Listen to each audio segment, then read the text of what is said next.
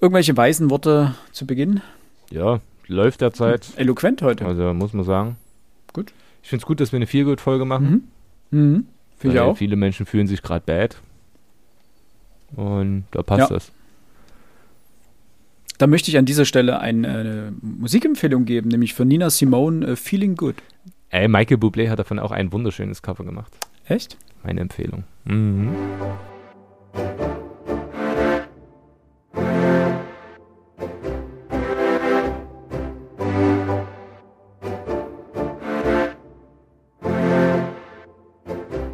Und damit ein herzliches Hallo zu einer neuen Sonderfolge äh, Frontispitz. Extra-Folge müsste man ja eigentlich sagen, weil wir so nennen wir sie ja in der Regel immer. Ähm, mit dabei natürlich wieder die beiden schönsten, attraktivsten und wieder genesenen äh, Mitpodcaster äh, Max und äh, natürlich Alex. Hallöchen. Hallo. Grüß Gott. So, und obwohl der Philipp mich gerade voll angeschnauzt hat, ich soll mein Handy äh, weglegen. Ich habe mit meinem Handy gerade das Problem gelöst. Äh, machen wir mal ganz kurze, äh, ganz kurzes Update hier zum, wie sagt man so, so Wissen zum Klugscheißen. Äh, bei mir hat die äh, Tastatur gerade nicht funktioniert an meinem Laptop. Es kam bloß ein akustisches Signal. Es war die Anschlagverzögerung, die aktiviert war. Okay, krass. Davon habe ich noch nie was Ne, gehört. das ist, ähm, ja. Also, wenn ihr Probleme mit der Tastatur habt, es könnte die Anschlagverzögerung sein. Oder wenn ihr jemanden kennt, der Probleme mit der Tastatur habt, könnt ihr jetzt ein bisschen glänzen. Und bei dem anderen etwas, für, für ist das kritisch. Also so oder so, ihr könnt ganz passend zur heutigen Thematik ein wenig viel gut Stimmung äh, verbreiten. So, aber zurück zum Thema. Ah, Überleitung, Überleitung. des Todes, nicht schlecht. Chapeau, mein lieber Alex, Chapeau. Ja. Wir wollen heute, äh, bevor es äh, übernächste Woche dann zum neuen Buch für diesen Monat geht, über Bücher sprechen, die uns äh, entweder zum Lachen bringen, die uns ein Lächeln auf das Gesicht zaubern oder einfach die eine gewisse Feelgood-Stimmung hervorrufen, da die Zeiten doch etwas ähm, angespannt Oh ja. sind. Heute ist äh, übrigens der 10.3., wo wir hier aufnehmen, wieder mal leicht verspätet aufgrund äh, krankheitsbedingter ähm, Verzögerung. Das wird uns vermutlich äh, noch das ein oder andere Mal, also hoffentlich nicht, aber möglicherweise erwischen. Ähm, ja, wir leben so zwischen Klimakrise, Pandemie und äh, Krieg in Europa. Dementsprechend dachten wir uns, äh, stimmen wir nicht ein in diesen Reigen der äh, Weltuntergangsszenarien, sondern beschäftigen uns wieder ein bisschen mit Büchern und zwar Büchern, die uns vielleicht doch ein wenig glücklicher machen. Und da würde ich gerne noch den Max bitten. Der Max hat nämlich äh, festgestellt, dass es von E.T.A. Hoffmann, richtig? Yes. Neu Neuausgaben gibt, die äh, sehr schnucklig aussahen. Yes. Also, meine Empfehlung vom Reklam Verlag äh, sind jetzt vier Bücher rausgekommen.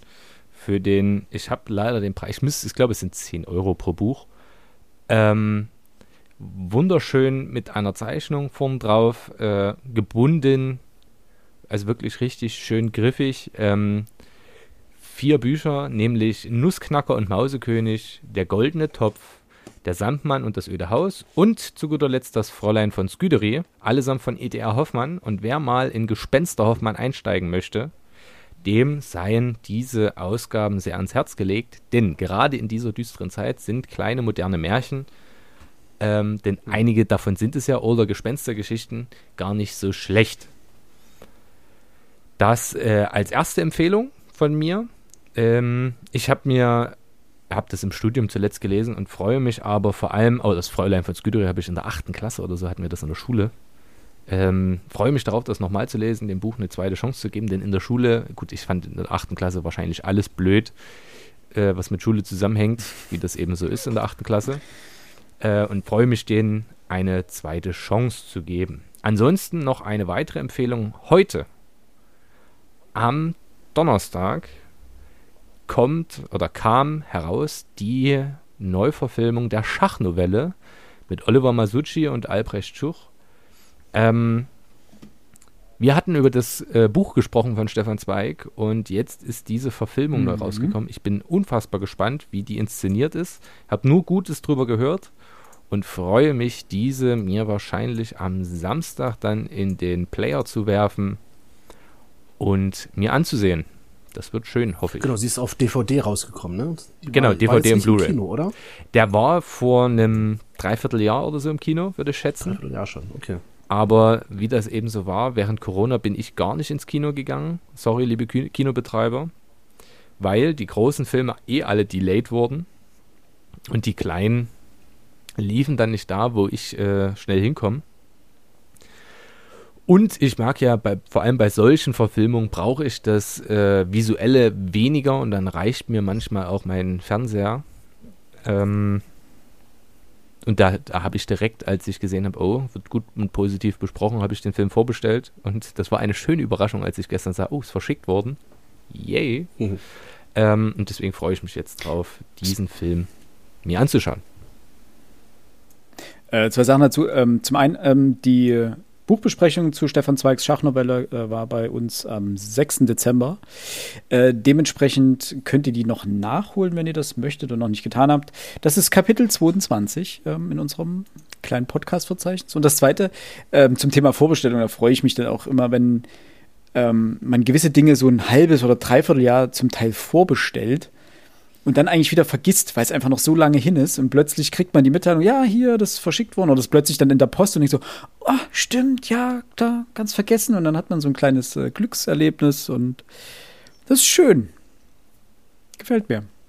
Gut, genug der ähm, freien Vorbe äh, Vorworte, der freien Vorworte. Äh, kommen wir zu unseren ähm, Büchern, die uns ein Lächeln aufs Gesicht zaubern oder einfach nur gute Laune machen oder einfach nur, die uns nur Spaß machen. Und ich bin unglaublich gespannt, was ihr mitgebracht habt. Äh, als Alex das bei uns in die Gruppe zur Diskussion gestellt hat, war ich am Anfang so bei Büchern, über, ich glaube, wir hatten am Anfang gesagt, Bücher, über die wir lachen können, beziehungsweise bei denen man lachen Mhm. kann. Und dann bin ich meinen Schrank abgegangen, beziehungsweise mein Regal, dachte mir so, ähm, ja, also, es gibt Bücher, bei denen ich schon mal, oder wo es witzige Passagen gibt, aber so klassische Komplettbände mit Dingen, über die man lachen kann, mal abgesehen von dem, was man so in der achten Klasse, da wären wir wieder beim Thema, so geschenkt bekommt vom eigenen Opa, so die 100 schlechtesten oder also besten Witze, je nachdem, für Schüler. Ähm, ah, die sind nicht lustig und da kann man mittlerweile, glaube ich, auch nicht mehr drüber lachen. Wirklich, ne? Solche, solche Witzkompendien sind sowas von unlustig. Also das ist, Irgendwie äh, schon. Furchtbar. sind so schlechte. Ich müsste mal gucken. Ich glaube, ich habe die, ich habe die, glaube ich, nie mit umgezogen. Die stehen immer noch bei meiner Mutter oder also bei meinen Eltern zu Hause. Ähm, ich müsste mal gucken, ob ich das noch irgendwo finde. Und dann können wir mal eine Folge über sowas machen. Und dann lesen wir uns gegenseitig die schlechtesten 100 Schülerwitze das, das vor. können wir wirklich machen. Ich muss meine, meine Mom hat irgendwie noch so, so ein uraltes Buch hier, so Witze aus der Kaiserzeit. Ähm, das, das geht, Wird ja immer besser. gar nicht. Also das ist. Wobei viele Witze davon funktionieren heute einfach nicht mehr, weil da echt das Wissen fehlt. Um die, ähm, aber doch, doch, das, das behalten wir uns mal im Hinterkopf. Das können wir gerne mal machen. Sehr gut. Da kann äh, Max dann auch seine, seine kleinen Sprüchlein mit Ja. einstreuen, die er vorhin. Präsentiert. Bei die sind ja zum Teil wirklich gut, ja, muss man ja fairerweise sagen. Ähm, ja, das klingt aber gut. Dann machen wir vielleicht nächsten Monat eine Witzefolge über schlechte Schülerwitze oder Rentnerwitze oder Lateinwitze. Stimmt, ich hatte, glaube ich, auch mal eine, ein Witzebuch auch von meinem Opa bekommen. Ähm, äh, irgendwelche Lateinwitze. Das war auch, ja, semi-lustig. Altherrenhumor. Aber darum soll es heute nicht gehen, sondern äh, es soll um Bücher gehen, die äh, uns einfach Spaß machen zu lesen, die vielleicht die man auch immer mal wieder lesen kann, weil man danach in eine gute Stimmung kommt. Und äh, ich möchte doch mal gerne von euch hören, was ihr da so auf der Liste habt oder was ihr da vorstellen möchtet. Und gibt es da einen Freiwilligen, der von euch gerne gleich äh, in die Bresche springen möchte und anfangen möchte? Oder muss ich hier wieder jemanden bestimmen? Ja, wenn du wieder jemanden bestimmst, bin ich's wieder, ne? Nee, dann ist es Max. Oh, dann bin ich. Max. Okay. Dann fange ich mit tatsächlich was Lustigem an. Ich habe auch noch zwei aus meiner Sicht viel gut Bücher und dann natürlich äh, habe ich natürlich jetzt noch schon für euch ein paar Sachen rausgesucht aus diesen lustigen, äh, ja, Witze kann man es nicht nennen, aber ihr habt ja gerade gut angeteasert Sachen, die ich dann auch unseren Hörerinnen und Hörern vorstellen möchte. Aber zuallererst ein wirklicher Klassiker, wie ich finde, die Känguru-Chroniken von Marc-Uwe Kling damals zuerst als äh, kleine ja, Gimmicks äh, bei Fritz im Radio gelaufen und aufgrund des großen Erfolges dann als Buch erschienen und noch drei weitere dazu.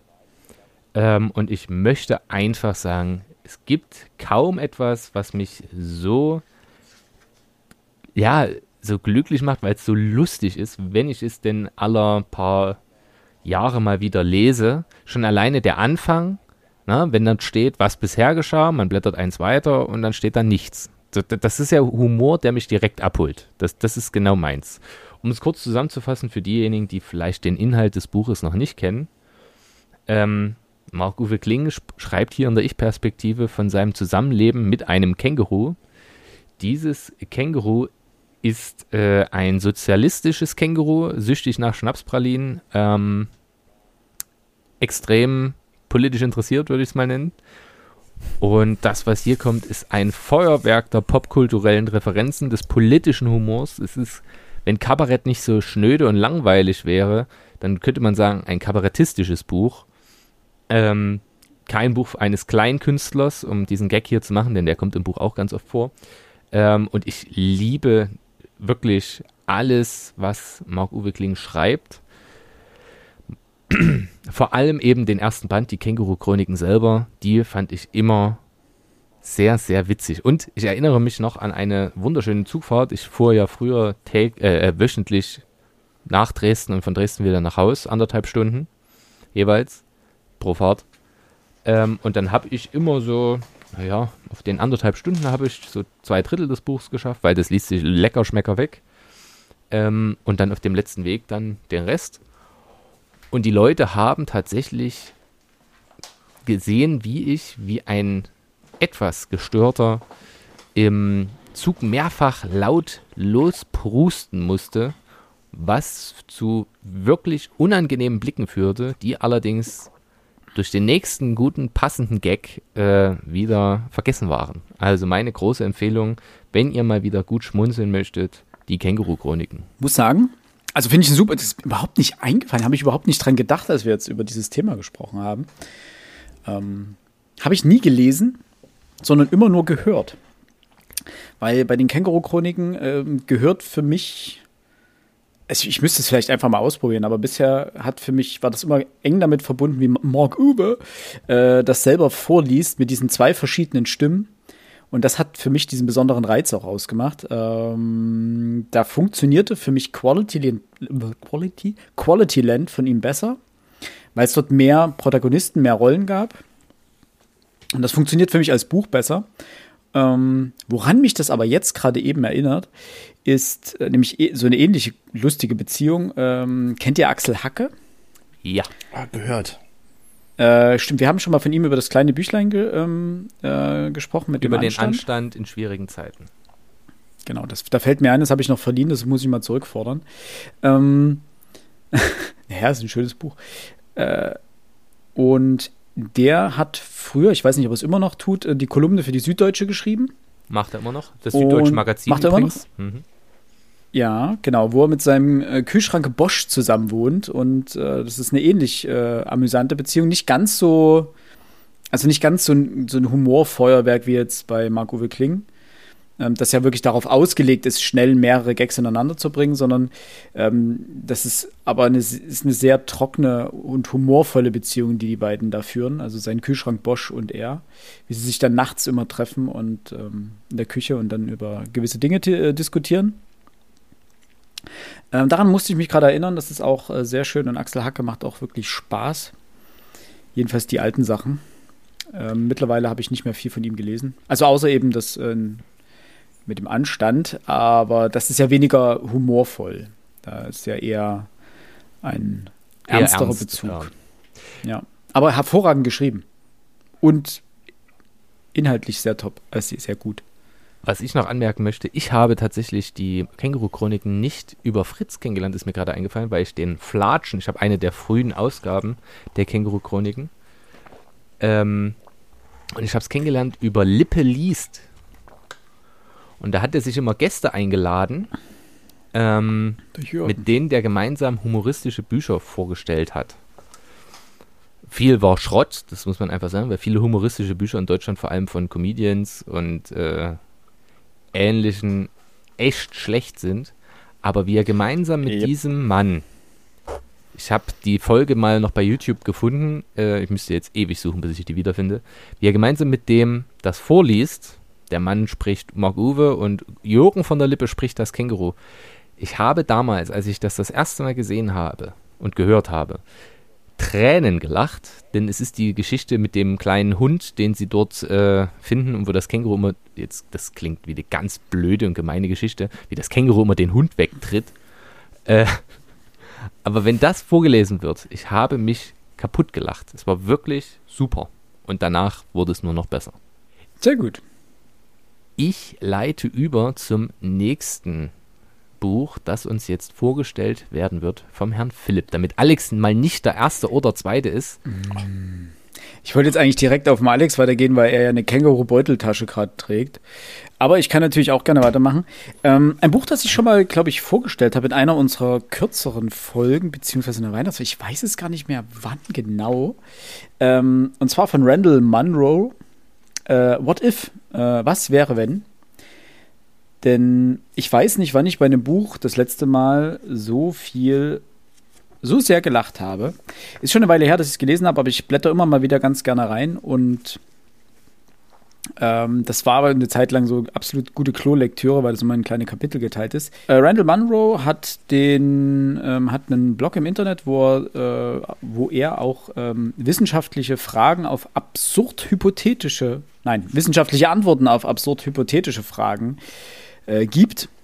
Ähm, wenn ich mich richtig erinnere, war Randall Munro bei der NASA. Also er ist auf jeden Fall Physiker und hat dann irgendwann aufgegeben, dort zu arbeiten, weil er äh, Comics zeichnen wollte, also Strichmännchen-Comics. Und dazu hat er eben angefangen, wissenschaftliche Antworten auf hypothetische Fragen zu geben. Und dieses Buch ähm, erschien bei im Penguin Verlag, Penguin Verlag, ähm, fasst sozusagen einige der schönsten dieser Fragen und Antworten zusammen. Also um ein kleines Beispiel zu bringen, er fragt sich zum Beispiel, was passiert, wenn man in einem Abklingbecken von äh, Brennstäben in einem Atomkraftwerk äh, baden gehen würde? Oder solche Fragen wie, wie lange könnte ein Atom-U-Boot auf einer Erdluftba Erdumlaufbahn durchhalten? Ähm, solche Fragen, die jetzt äh, eher unrealistisch klingen, denen geht er nach. Hat mich manchmal Jetzt, weil wir vorhin drüber sprachen, wir haben ja vorhin über, ähm, kurz gesagt, äh, Dinge erklärt äh, gesprochen, der YouTube-Kanal. Die gehen teilweise ähnlichen Fragen nach. Eh, so wie, was würde passieren, wenn man alle äh, Bomben der Welt auf einmal zünden würde, im Marianengraben zum Beispiel? Oder was wäre, wenn alle Menschen plötzlich irgendwie von der Erde verschwinden? Wie lange würde es dann dauern, bis die letzte künstliche Lichtquelle erlischt? So. Das, das sind so die Fragen, die danach geht und das macht er auch sehr, sehr akkurat. Oder was würde passieren, wenn man das Periodensystem der Elemente nachbauen würde? So äh, immer ein Meter mal ein Meter Würfel nehmen würde von jedem Element und die genauso aufeinander bauen würde, wie das Periodensystem ähm, aufgebaut ist. Die Antwort auf viele dieser Fragen ist sehr häufig der schnelle Tod desjenigen, der versucht, genau sowas umzusetzen. Die Frage ist meistens, wie lange es dauert und wie extrem das Ableben stattfindet. Ähm, und dazwischen kommen immer mal wieder so solche kleinen Fragen, die er nur so ganz kurz beantwortet, wie kann man so viel weinen, dass man davon austrocknet? Ähm, und er daneben einfach ein Strichmännchen malt und sagt, ist alles in Ordnung, Karl? Hast, bist du traurig? Also ein sehr, sehr humorvolles Buch. Es sind immer kleine, kleine Kapitel, so von, keine Ahnung, 10, 15 Seiten ähm, die extrem viel Spaß machen, wenn man eine gewisse Affinität zur Wissenschaft hat äh, und die einen doch durchaus häufig schmunzeln lassen, weil es einfach Gedankengänge sind, beziehungsweise Gedankenexperimente sind, die so abseits von jeglichem sind, die, was man normalerweise, über was man normalerweise nachdenken würde. Und einfach Dinge, die kein Mensch tut, weil man sagen würde, das ist doch doof. Und er spielt es einfach im Kopf mal durch, was passieren würde, wenn. Und da kommen äh, sehr interessante Ergebnisse bei raus. Und das äh, sorgt für sehr viel gute Laune, jedenfalls bei mir. Klingt von der Kapitellänge wie so, also jetzt nicht despektierlich gemeint, wie Klolektüre. So, wo man so einfach mal, genau. wenn man mal sitzt, ähm, sitzt.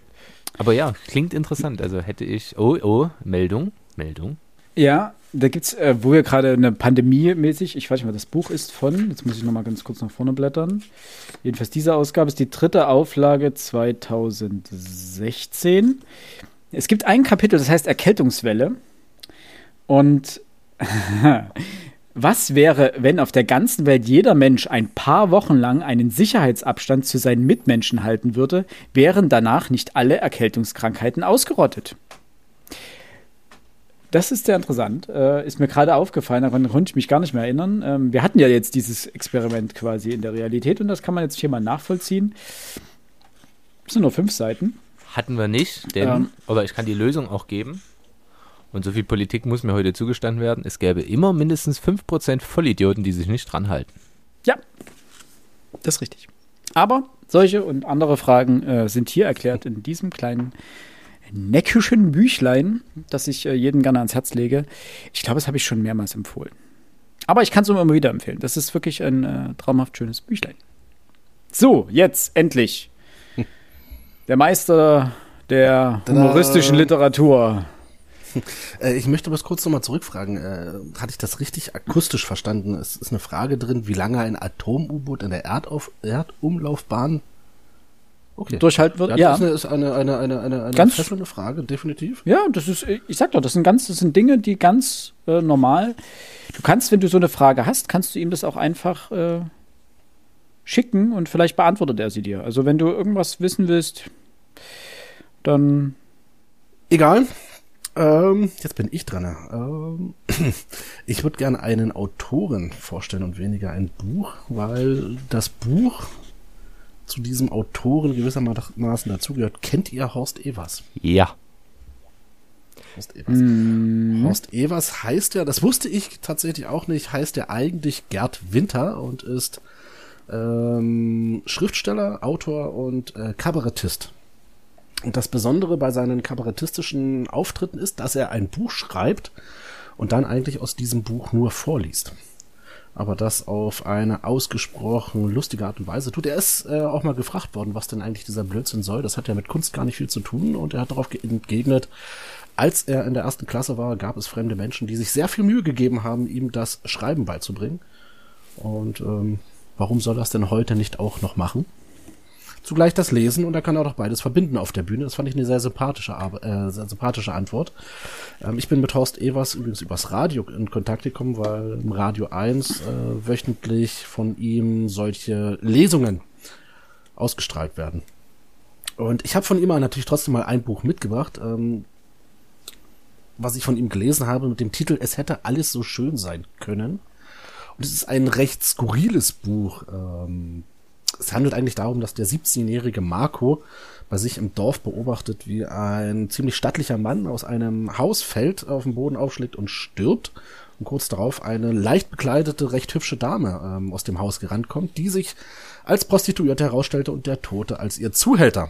Ähm, warum auch immer, wahrscheinlich im Rausch der Hormone der Frau gegenüber verspricht er ihr mit ihr zusammen den, äh, das Auto des Toten, den Toten selbst und natürlich auch den blutüberströmten Stein, auf den er gefallen ist, ähm, wegzuschaffen.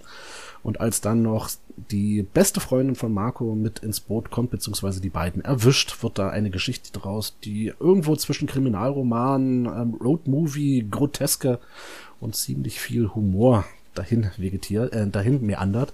Ein ziemlich lustiges Buch mit einem, ich möchte gar nicht spoilern, mit einigen Überraschungen im Auto, welches sie benutzen, um den Toten und den Stein wegzufahren.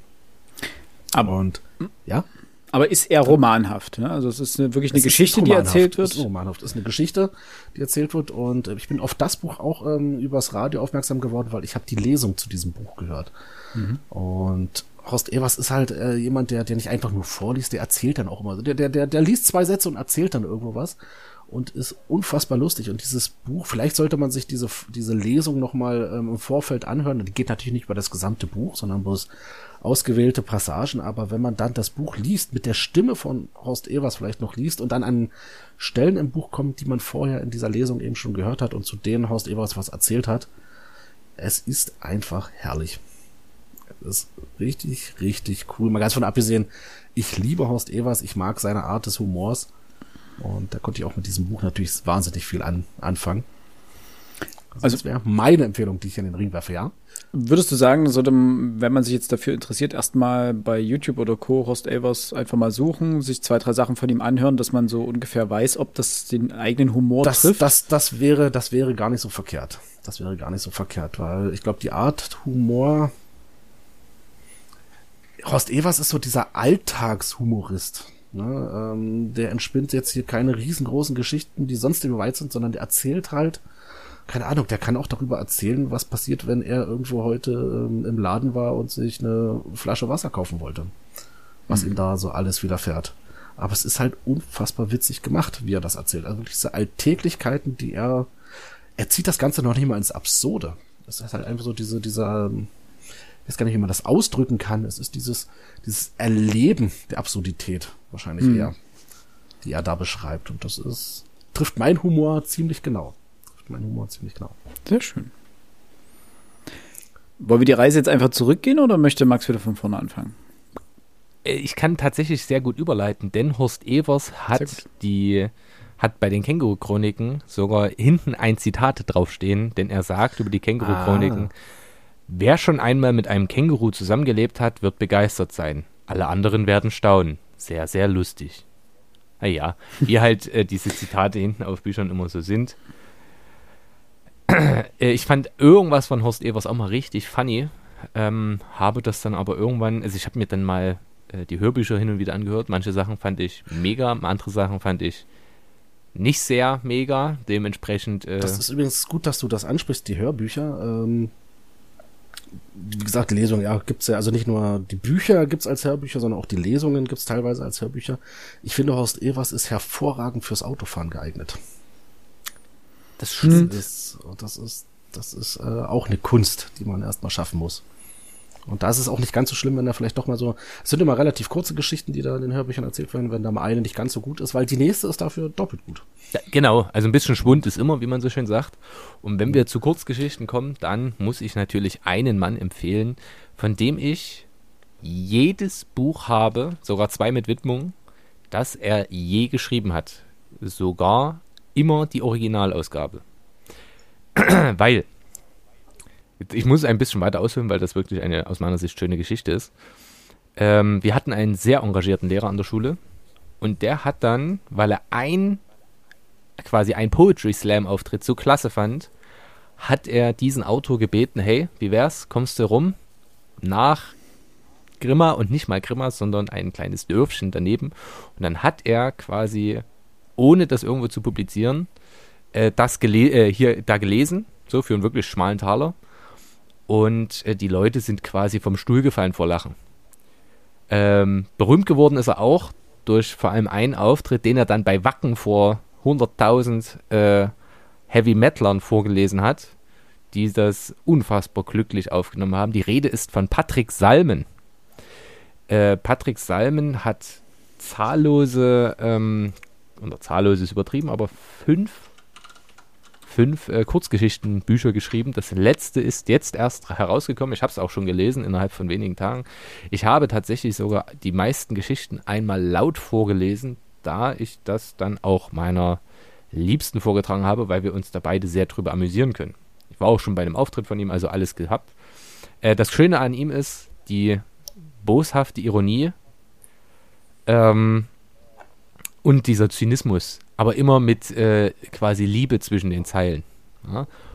Ähm, und natürlich, und ich bin ein Riesenfan davon, von schlechten Wortspielen.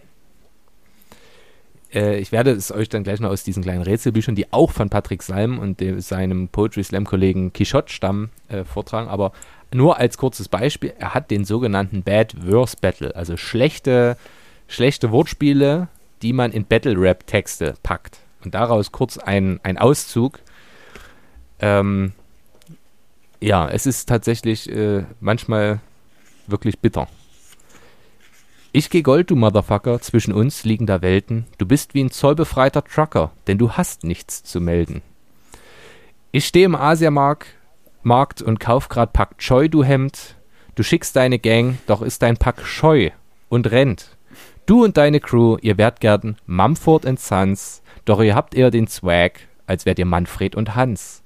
Du hältst dich für ein Genie, als wärst du Hans Wurst van Gogh. doch fabrizierst du nur Crepe wie ein Pfannkuchenkoch. Und äh, diese Art von Wortspielen äh, holt mich natürlich völlig ab. Ich kann es, kann es absolut empfehlen. Äh, er hat auch einige Lyrikbände geschrieben, auch diese sind schön und Kurzgeschichten, die ein bisschen melancholischer sind. Die kann ich natürlich hier jetzt nicht empfehlen. Aber wen das interessiert, schaut euch gern bei YouTube. Es gibt zahllose Lesevideos von Patrick Salmen und dann werdet ihr feststellen, der Mann ist unfassbar komisch, erinnert ein wenig an Thorsten Sträter. Seine Geschichten unterscheiden sich dennoch ein bisschen. Äh, Thorsten Sträter könnte man ja auch empfehlen. Ah, das fand ich jetzt einen heftigen Vergleich. Das äh, tatsächlich Patrick nicht gut. Nee, das tut ihm auch nicht gut, aber der, der Punkt ist, es wird tatsächlich unter YouTube-Videos sehr gern gemacht, dieser Vergleich herangezogen. Was ich auch nicht hundertprozentig mhm. teilen kann. Ich habe jetzt das nur als Meinung wiedergegeben. Meine trifft das nicht. Ich finde, die machen wirklich einen sehr unterschiedlichen Humor. Ähm, oder haben einen unterschiedlichen Humor. Und natürlich die Titel der Bücher, denn das aktuelle Buch von Patrick Salm heißt Im Regenbogen der guten Laune bin ich das Beige. und, und, das ist einfach schön. Ne? Also, ja, oder gut. wir haben hier, ich habe eine Axt, Urlaub in den Misanthropen. Also, das sind so die Sachen, die mich äh, abholen. Humoristisch.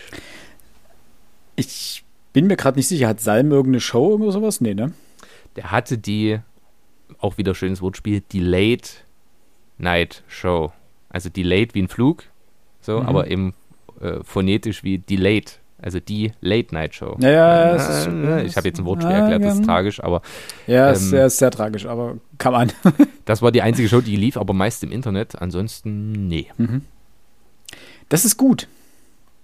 Weil, ähm, ich frage deswegen, ähm, ich kenne ein paar Leute, die früher sehr große Thorsten Sträter Sympathisanten waren. Äh, ich fand ihn früher auch nicht schlecht. Ich hatte mich jetzt, jetzt bei selten bei ihm wirklich bekleckert mit Lachen, aber ähm, ich habe immer das Gefühl, sobald Kabarettisten oder Comedians oder wer auch immer, sobald die gezwungen sind, über eine Show, die sie jetzt einmal wöchentlich machen müssen, wirklich abliefern zu müssen, ähm, dann rutscht das sehr schnell in Krampf und in die Beliebigkeit. Und das, das ging mir mit Thorsten Sträter so, dass, so weit, dass er mir irgendwann einfach nur maßlos auf die Nerven ging ähm, weil er plötzlich omnipräsent war. Er hat in jedem Comedy- und Kabarett-Format kam er plötzlich an, hat sich auf den Sessel gehockt und hat aus seinem Büchlein vorgelesen. Und das wurde einfach anstrengend, weil es wurde redundant äh, und es wurde nicht mehr witzig und es war einfach nur noch überflüssig. Dementsprechend finde ich das immer ganz schön, wenn Künstler äh, in der Form einfach was abliefern, wenn sie äh, was aus ihnen herauskommt, was sie nicht, wo sie nicht unter Druck stehen, jedenfalls nicht unter äußerem scheinbarem Druck, ähm, wie es ja bei Marc-Uwe Kling zum Beispiel der Fall sein könnte und wie es eben auch bei Patrick Salm scheinbar so ist. Äh, deswegen frage ich, äh, die werden natürlich trotzdem unter einem gewissen Schaffensdruck stehen, aber eben nicht unter diesem, äh, ich muss jetzt jede Woche eine halbe Stunde irgendeine Sendung mit meinen Witzen füllen. Und dann sitzen sie Samstagabend da, müssen Sonntag irgendwie die Show aufnehmen und denken immer noch, ah, ich habe noch was für 10 Minuten, ich muss noch irgendwie 20 Minuten Witze füllen. Na, dann nehme ich was von vor zwei Jahren und pack das wieder rein. Und dann wird das so ein Verschnittkasten. Ähm, Grundsätzlich ja. gilt aber auch da, sowas schaut man sich nicht an. Also ich gucke äh, als ähm, Sträters Show beispielsweise nur wenn mich die Gäste interessieren, also wenn ich auf ein gutes Interview hoffe und ich lese die Bücher. Ähm, weil dort die Geschichten halt drin sind, die Kurzgeschichten, die er liest. Und selbst da, also wir müssen und dürfen uns nichts vormachen. Wenn ein Buch witzig ist, also es kann nicht alles wie bei Marco Wickling sein, denn da finde ich wirklich quasi alles wirklich funny. Aber bei Sträter hat man dann auch, ich sag mal, zwei Drittel, die wirklich okay sind so, oder nee, das ist schon wieder zu, ähm, zu krass. Also es gibt ein Drittel, was wirklich Hammer ist, ein Drittel, was okay ist und ein Drittel, wo ich sage, ja, gut, okay, hast gelesen. Weg. Interessiert keinen mehr. Aber, sind wir ehrlich, lustig zu sein ist auch wirklich das Schwierigste, was es auf der Welt gibt. Zumindest, wenn Menschen kommen, um zu lachen. Na, im, in der Situationskomik äh, einen, einen, einen, guten, einen guten ja, Moment zu finden, wo man den anderen zum Lachen bringen kann, das mag immer noch schleichen aber nicht, wenn man das, wenn Leute kommen und sagen, so, und jetzt sei lustig. Das ist wirklich schwierig. Ja. Ja, und Pat äh, äh, Thorsten Sträter hat aus meiner Sicht den Vorteil, wenn er nichts vorbereitet, der Mann hat durch seine Sprache einfach einen großen Humor. Das ist für mich so der. Und sein Wording bei gewissen Witzen ist wirklich hervorragend. Das muss ich einfach sagen. Gut, genug dazu. Herr Philipp, wie sieht's aus? Ich habe noch ein kleines Büchlein mitgebracht, das jetzt weniger vordergründig lustig ist, beziehungsweise wirklich klassisch Feelgood-Stimmung verbreitet, aber was sich sehr entspannt liest und wo man gleichzeitig noch was lernen kann. Ja, der alte Geschichtenonkel. Okay, der war schlecht. Ähm, empfohlen von äh, unserem lieben Professor äh, Dr. Boots. Ah. Äh, von Rebecca Gablé von Ratlosen und Löwenherzen. Es ist ein tolles Buch. Rebecca Gablé kennen vielleicht viele von euch von den historischen Romanen.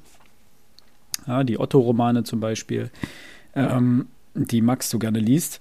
Hast du sie gerade direkt neben dir liegen? Nee, okay. Nee, aber ich werde mir schon. gleich äh, das Buch raussuchen. Deswegen habe ich gerade nach meinem Handy gegriffen, weil ich das schon ewig ja. mal wieder haben wollte großartig. Ja? Ist, äh, der Untertitel ist eine kurzweilige, aber nützliche Geschichte des englischen Mittelalters.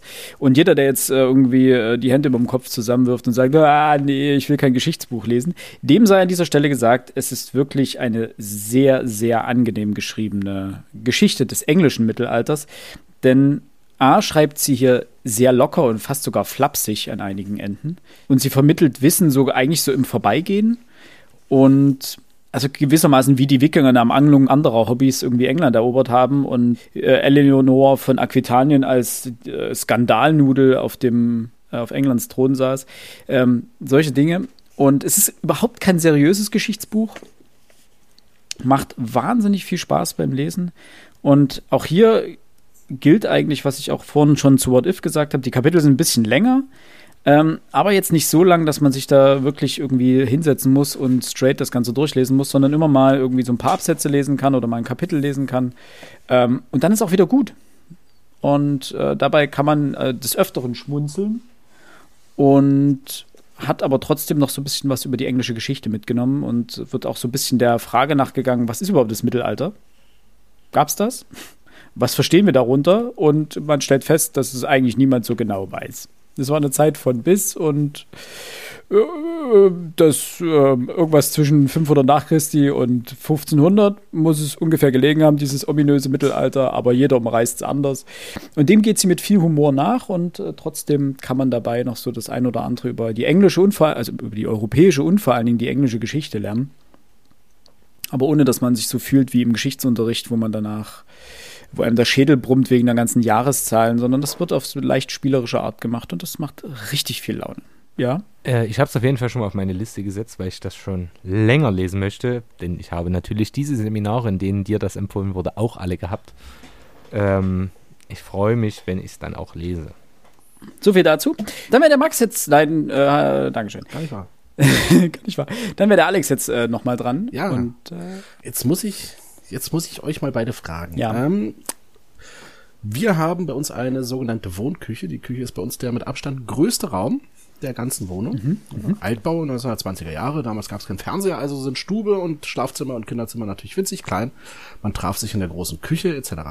Dort haben wir ein Bücherregal, in dem sich Bücher befinden, die ja, man könnte salopp sagen, von dass der Begriff schon gefallen, vielleicht unter anderem als Klolektüre bezeichnen könnte. Also allerhand Sachen, die jetzt, ich sag mal, nichts mit Roman zu tun haben. Wir haben Bücher von Martin Rütter drinne stehen. Ne, angefangen von seinem Wörterbuch bis hin halt natürlich zu irgendwelchen Erklärungen über das Verhalten von Hunden und Menschen. Wir haben Bücher darüber, diese, diese, was du schon schon sagtest, ne, was der Groß, was der Großvater, was der Opa mal geschenkt hat, ne, äh, was, was Männer über Frauen wissen müssen und was Frauen über Männer wissen müssen. Und ich habe, noch, als ich Vater geworden bin, natürlich auch hier so Bücher. Ne? Ich werde Vater, so ein bisschen auf lustig getrimmt. Wir haben Bücher von Extra 3 drinne. Ich habe dieses Tattoo-Buch von diesem mehr oder weniger berühmten Tätowierer drinne, etc., etc. Was ich dort drinnen auch stehen habe, und das ist sicherlich mal ein bisschen was anderes an Literatur, sind drei Bücher, ähm, die ausnahmslos aus Statistiken und Grafiken bestehen. Und zwar, ich, ich nehme jetzt bloß eins, was wir tun, wenn der Aufzug nicht kommt. Die Welt in überwiegend lustigen Grafiken. Das ist vor ein paar Jahren auf den Markt geworfen worden. Ähm, ich weiß gar nicht, es sind nicht, mal eine Seitenzahl. Ich vermute, das dürfte so um die 150, 200 Seiten haben, in der aller möglicher Blödsinn versucht wird, eben mit ähm, ziemlich lustigen Diagrammen und ähm, Linien und Grafiken und Pyramiden zu erklären. Ähm, ich ich halte das mal für euch in die Kamera. Ja, ja cool. Und einfach mal nur, ähm, es ist auf jedem Buch hinten auch eine Grafik drauf, warum man dieses Buch, was man jetzt gerade in der Hand halt unbedingt kaufen wollte. Und das möchte ich euch zumindest in dem Buch, was ich euch jetzt hier gerade vorgelesen und euch in die Kamera gezeigt habe, nicht vorenthalten. Ähm, ist natürlich auch wieder ein Tortendiagramm. Ne? Also guter, gutes Viertel ist äh, ein unschlagbarer Preis. Ziemlich groß, ein genialer Preis, äh, äh, genial lustig und dann geht's los. Der Baum ist eh schon tot. Das fand ich ziemlich gut. Ähm, dieses Buch hat kein Vorwort von Hirschhausen. Ganz, ganz wichtig. Auch wieder jemand, der schlecht, omnipräsent ist, leider. Omnipräsent, ja. Yes. Ähm, wenn man sich draufsetzt, hat man im Auto einen etwas äh, besseren Überblick. Mm, ja. Aber der letzte, das fand ich richtig gut. Dieses Buch kann nicht mit Veronika Ferris in der Hauptrolle verfilmt werden. Auch das ein sehr guter. Und nicht ähm, schlecht. Also ich hatte ja ganz, ich muss ganz ehrlich sagen, als du das jetzt so die ersten zwei Sachen vorgelesen hast, dachte ich mir, uh, das ist so ein Buch, was man in der Buchhandlung eigentlich lieber liegen lässt.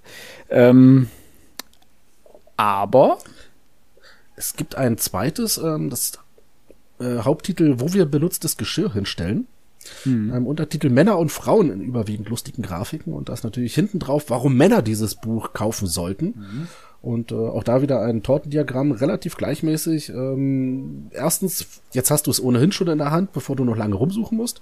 Zweitens, so dick und farbig sieht das Buch aus, als hätte es locker 20 Euro gekostet. Ähm, der dritte, garantiert ohne vegane Rezepte. Und der letzte, das fand ich auch irgendwie ziemlich cool. Die Frau an der Kasse steht auf Typen wie dich. Ist das so? Äh, das, das fand ich auch ziemlich niedlich. Und das dritte Buch, da will ich euch zumindest den Titel nicht vorenthalten. Was wir tun, wenn es an der Haustür klingelt. Ähm, klar, kleinster die Tür öffnen. Zweitens auch etwas klein, eine Hose anziehen und die Tür öffnen. Und natürlich ganz groß, still stehen bleiben und hoffen, dass jemand hört, dass jemand, äh, dass, dass niemand hört, dass jemand zu Hause ist. Auch hier Untertitel wieder die Welt in überwiegend äh, lustigen Grafiken.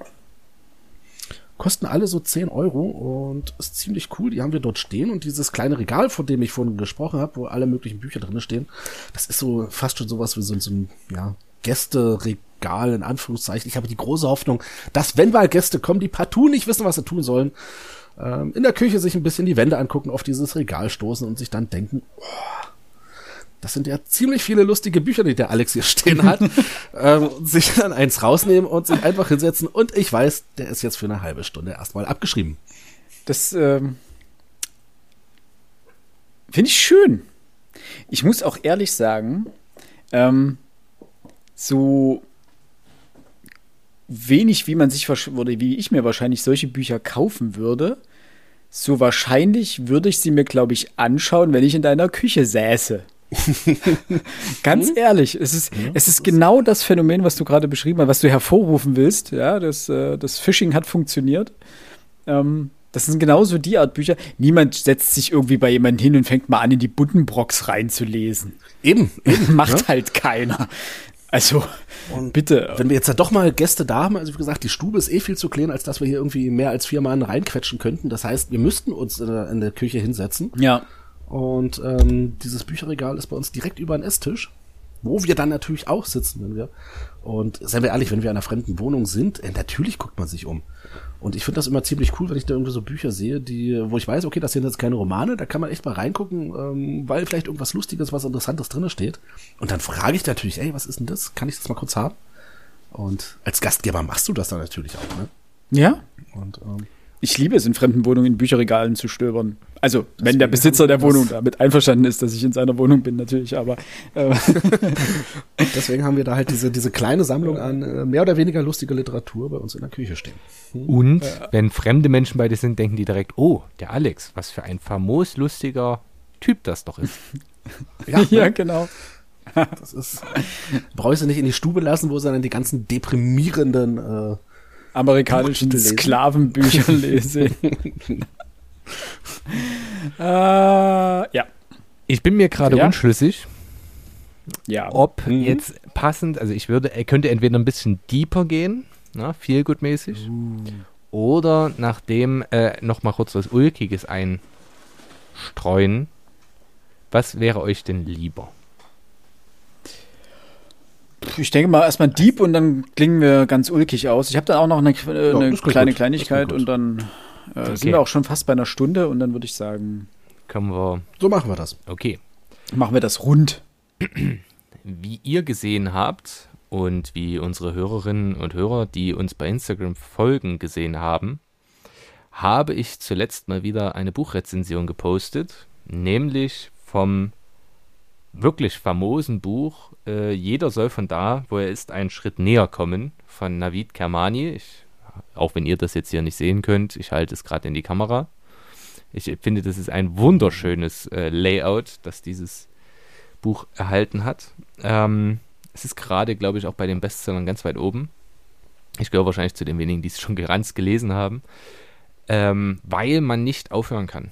Es sind tatsächlich, auch wenn es nichts mit dem Podcast zu tun hat, ich habe hier mal wieder Klebezettel reingeklebt, weil hier so viele gute Zitate dabei sind und Dinge, die mich dann irgendwo, ja, was bewegt haben, ist vielleicht ein bisschen schwierig. Die Grundidee ist folgende. Äh, Navid Kamani versucht seiner kleinen Tochter, die zwölf Jahre alt ist, die Religion nä äh, näher bringen, ja, den Islam. Er selber ist Muslim, dementsprechend hat er seinem Vater äh, versprochen, dass er das seiner Tochter auch näher bringt. Auf dem Totenbett quasi im Krankenhaus. Und das macht er, indem er sich mit ihr quasi unterhält. Wir lesen aber bloß seine Ausführungen. Und die sind insoweit kurzweilig, dass man, dass es eben für ein Kind geschrieben ist. Also selbst jemand, der sich wirklich null für Religion interessiert, kommt auch auf die Idee, ja, äh, warum ist denn das eigentlich so? Und das macht er auf eine Art und Weise, die nicht kitschig ist, die nicht albern ist, manchmal ein bisschen, aber nicht weiter so, dass es einen stören könnte, sondern auf eine zutiefst tolerante, zutiefst spirituelle Ebene, die aber nicht ins Esoterische abgleitet.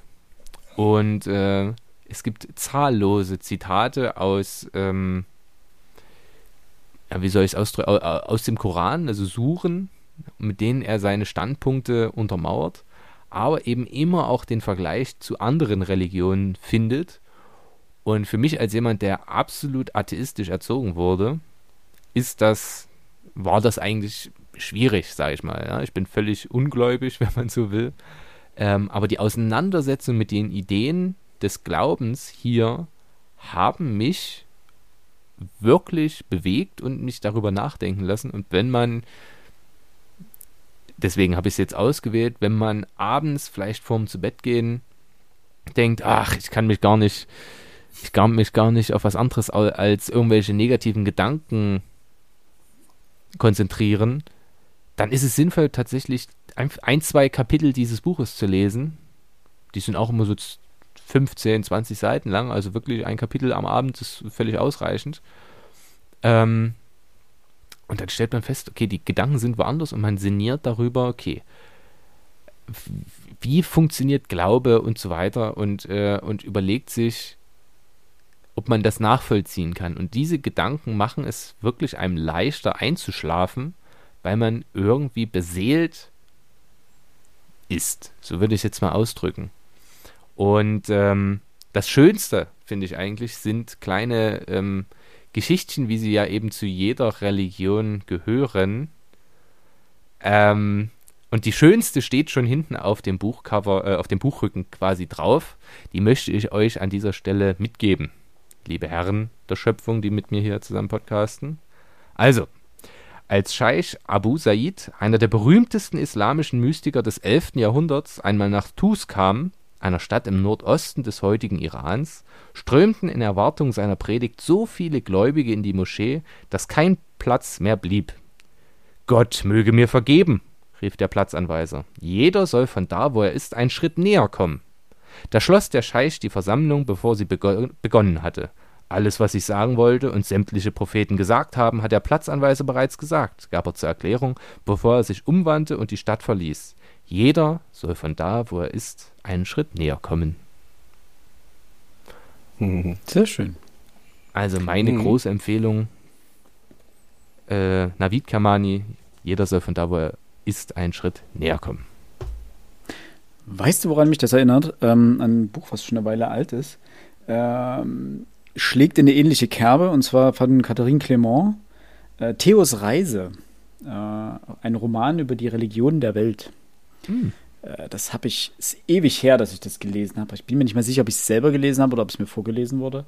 Ähm, kurz zum Inhalt. Äh, Theo ist 14 Jahre alt. Seine größte Leidenschaft sind Bücher über alte Mythologien und Computerspiele. Als Theo erfährt, dass er schwer krank ist, nimmt ihn seine Tante Marthe mit auf eine große Reise. Er soll die Weltreligion und ihre heiligen Städten kennenlernen. Jerusalem, Ägypten, Rom, Istanbul, Moskau. Theo ist fasziniert und beeindruckt und überall trifft er auf kundige Religionsführer, die ihm die verschiedensten Glaubensrichtungen vom Judentum über den Islam bis hin zum Buddhismus anschaulich nahebringen. Daran habe ich mich gerade erinnert gefühlt. Ich weiß nur noch, dass ich dieses Buch damals sehr beeindruckend fand. Und ich müsste es mal, glaube ich, wieder aus dem Regal holen und nochmal lesen irgendwann. Punkt. Das wollte und ich einfach nur nochmal einwerfen. Diese Empfehlung erinnert mich an ein anderes Buch. Du nennst. Nice. Ja, du nennst deins Theos Reise. Das, an was ich denke, ist Sophies Reise. Nee, Sophies, Sophies Welt, Sophies Traum. Sophie, Sophies Welt. Sophies, Sophies, Sophies Welt. Welt. Von Jostein Garder äh, das ich auch ja. als Jugendlicher las, über die Philosophie quasi.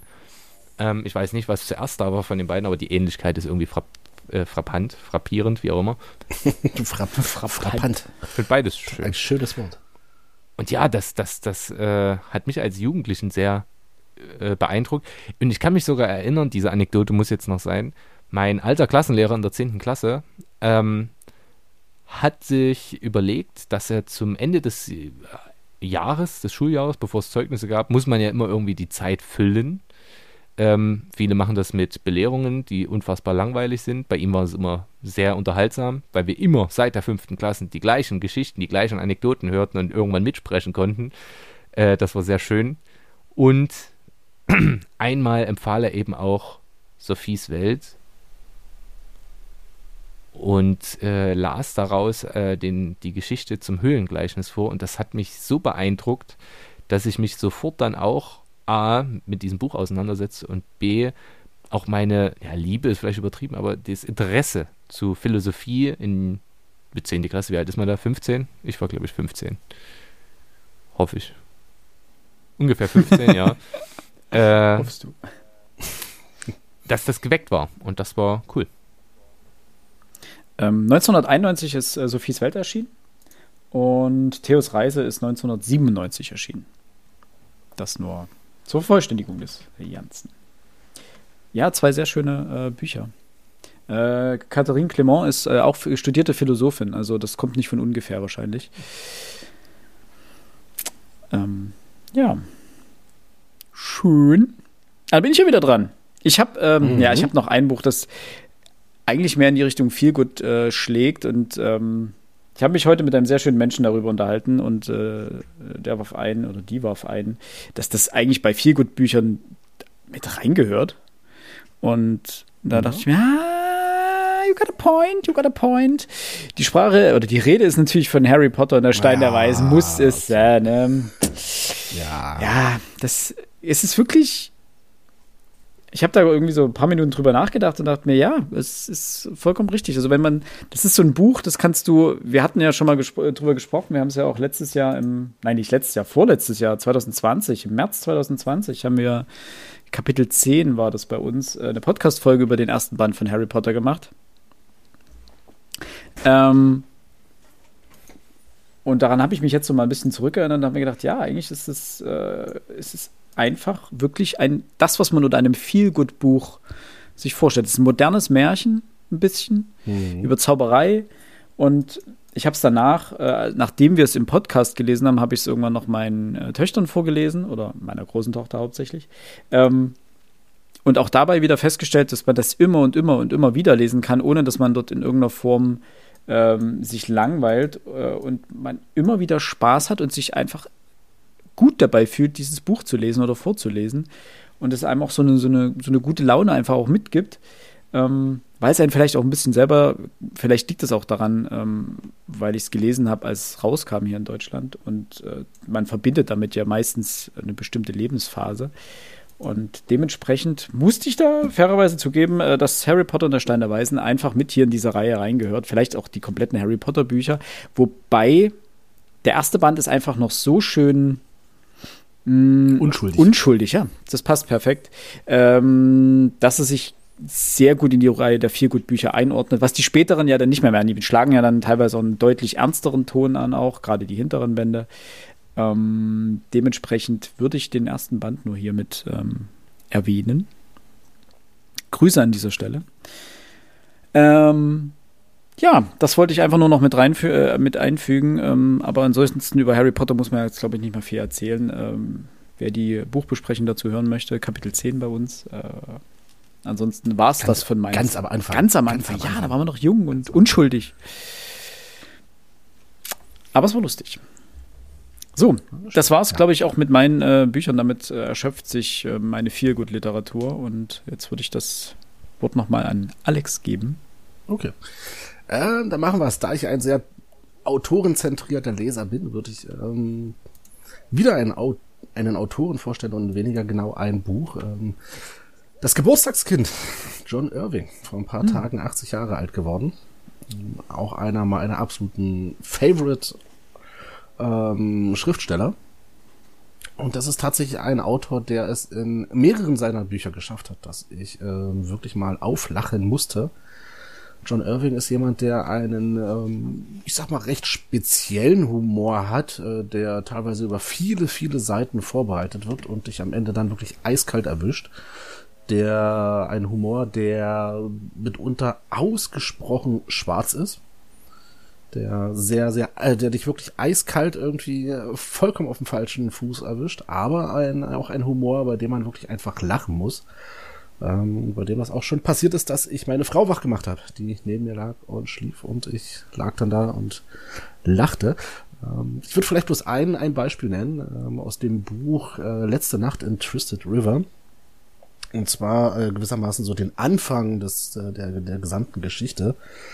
Ähm, handelt eigentlich darum, dass, dass der Junge, ich weiß jetzt gar nicht, wie der heißt, die Mutter längst schon verstorben und der Papa hat eine Affäre mit der Ehefrau des ortsansässigen Sheriffs und diese Ehefrau ist eine Indigene, Indianerin, wird sie beschrieben, ähm, die aber unglaublich dick ist und die unglaublich lange, wirklich tiefschwarze Haare hat. Und als ähm, der Vater ein Techtelmechtel mit dieser Frau eben gerade oder am, am Techtelmechteln ist, mit dieser Frau kommt der Filius nach Hause, hört seinen Vater stöhnen, reißt die Schlafzimmertür auf und sieht gewissermaßen bloß diese riesige, ja, Frau mit den langen schwarzen Haar, äh, Haaren auf, ihr, auf dem Vater hocken. Der Vater glaubt er vor Schmerzen stöhnt.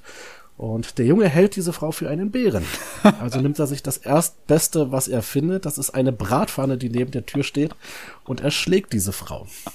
Das ist gewissermaßen, ja, das ist gewissermaßen dieser, dieser, also im, im Glauben natürlich den Bären zu erschlagen ja. und seinen Vater zu retten. Und äh, aber das ist so gewissermaßen so der, der Anfang, der Aufhänger der Geschichte, denn der Sheriff, der eigentliche Ehemann dieser Frau, ist ein sehr rachsüchtiger Mann und treibt die beiden nun durch das ganze Land auf einer Fluchtgeschichte. Ähm, das ist so typisch Irvingscher Humor, der sich wirklich in vielen Büchern wiederfindet, der aber dafür auch wahnsinnig viel Spaß macht und bei dem man so das eine oder andere Mal wirklich denken muss, Mensch, wie, wie, wie, wie kommst du auf sowas eigentlich? Und John Irving, sein, sein, ich weiß nicht, ob es mein, sein größter Roman ist, ähm, für mich persönlich mein, mein, mein liebster seiner Romane, Gottes Werk und Teufels Beitrag, ist darüber hinaus noch eins dieser Bücher, die man so als, ja, als, als Futter für die Seele bezeichnen könnte.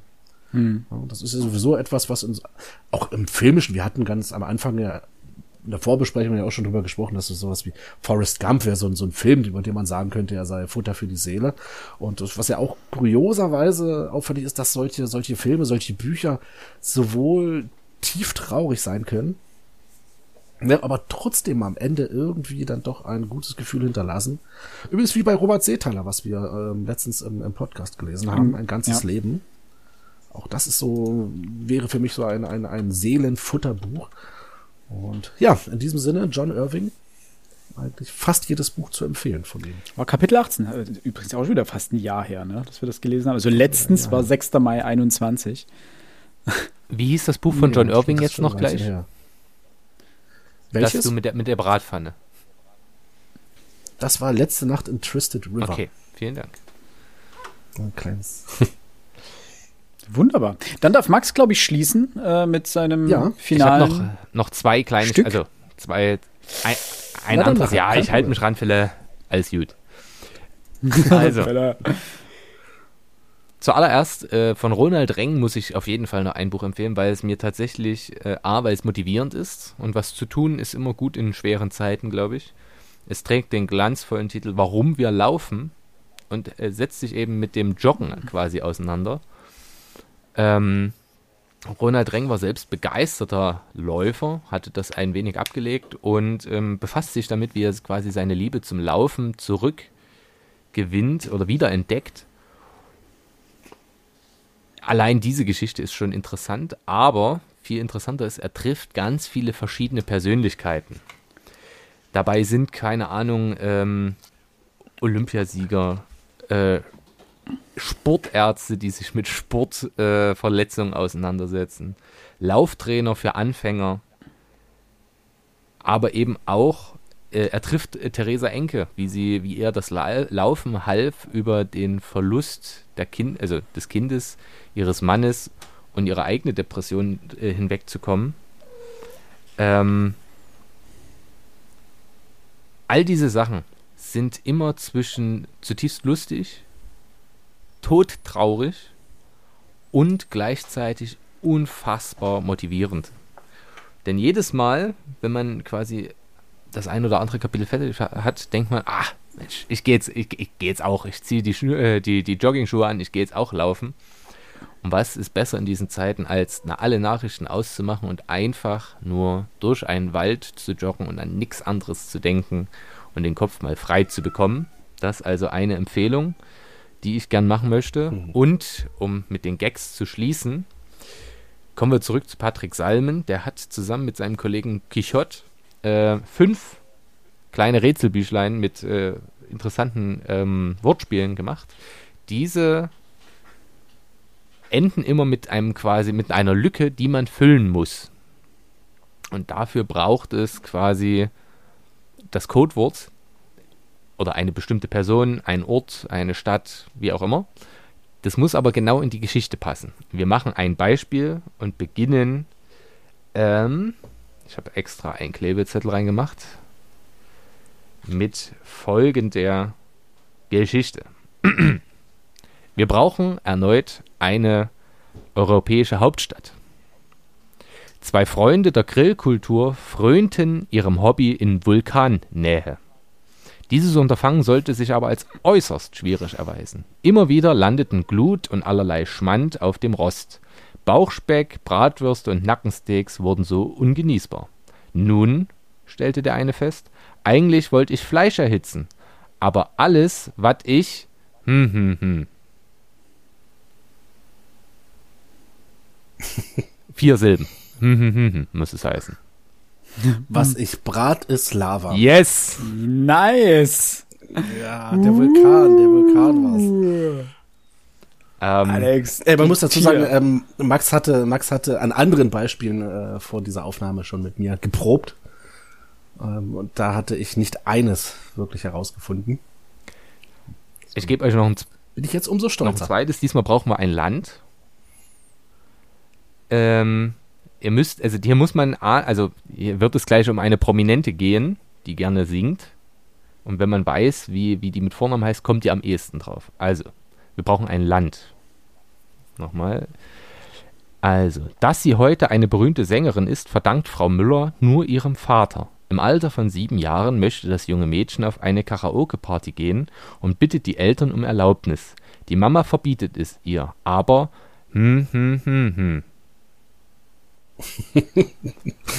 Äh, Stille? Wenn ich auflösen soll, sagt Bescheid. Wir machen das jetzt so lange, bis wir drauf kommen. Ich schneide es dann zusammen, als wären wir dann übelst smart und würden es sofort wissen. Okay, ich gebe euch noch einen Tipp. Ihr müsst im Nahen Osten schauen. Dachte ich mir fast. Also ich gebe euch nochmal das Ding. Es geht um ein Mädchen, das gerne Sängerin werden möchte, möchte auf eine Karaoke-Party. Die Mama verbietet es ihr, aber hm, hm, hm, hm. Nee, keine Okay. Ahnung. Ich löse auf. Also nochmal dahin zurück. Ähm, das Mädchen möchte auf eine Karaoke-Party gehen und bittet die Eltern um Erlaubnis. Die Mama verbietet es ihr, aber Pa lässt Ina. Ey. Ach Gott. Ach Gottchen, sehr schön. Aber Palästina. Nicht schlecht. Okay, Und last but not least, ein Schauspieler, ein berühmter Schauspieler, den ihr kennt. Beide. Kinder sind manchmal gutmütiger, als man meint. Möchtest du ein Eis, kleiner Mann? fragte die Mutter ihren Sprössling, als sie eines lauwarmen Sommertages durch den Park spazierten. Nein, danke, liebe Mutter, sagte das höfliche Kind und zeigte auf einen am Wegesrand sitzenden prominenten Actionkünstler, der dürr und ausgehungert wirkte. Aber ich glaube, hm, hm, hm. Bruce will es. Yes. Ja, Ja, es war ein einfacher, Ja, das war die einfachste Schwierigkeitsstufe, die ich euch beiden jetzt gegeben habe. Das geht bis zu, keine Ahnung, acht Silben oder so und da wird es dann wirklich schwierig drauf zu kommen. Äh, selbst mit viel Okay. Nachdenken und so. Man versteht auch irgendwann, wie die Dinger konzipiert sind, denn die haben zuerst, glaube ich, die Lösung und überlegen sich danach eine Geschichte ringsrum, was aber halb so wild ist, weil es unfassbar ulkig ist, äh, wenn man sich Das damit auseinandersetzt. Nun denn, ich hoffe, es hat ein bisschen für äh, Erheiterung gesorgt. Ja, Definitiv. ja, ja, doch. Ja, der war nicht schlecht. Wenn man auf so eine Art Wortwitze steht, dann ist das schon was Feines. Gut. Okay. Ich würde sagen, wir sind knapp über eine Stunde. Wir haben uns äh, vollständig an unser selbst gestecktes äh, Zeitziel äh, gehalten. Und dementsprechend wünschen wir euch da draußen jetzt eine schöne Restwoche. Bleibt gesund. Liest was Anständiges. Äh, Wir hören uns in Kürze wieder, wenn wir das Buch für den März äh, besprechen. Alex freut sich schon richtig drauf, habe ich gehört. Der ist wohl- sowas von begeistert.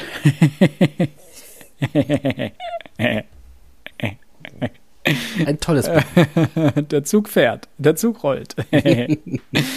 ja, ich denke, es wird eine ganz lustige Besprechung. Ähm, mal gucken, ob es ein Komplettverriss wird oder ob hier irgendjemand doch was Gutes darüber zu berichten weiß. Äh, ich bin gespannt.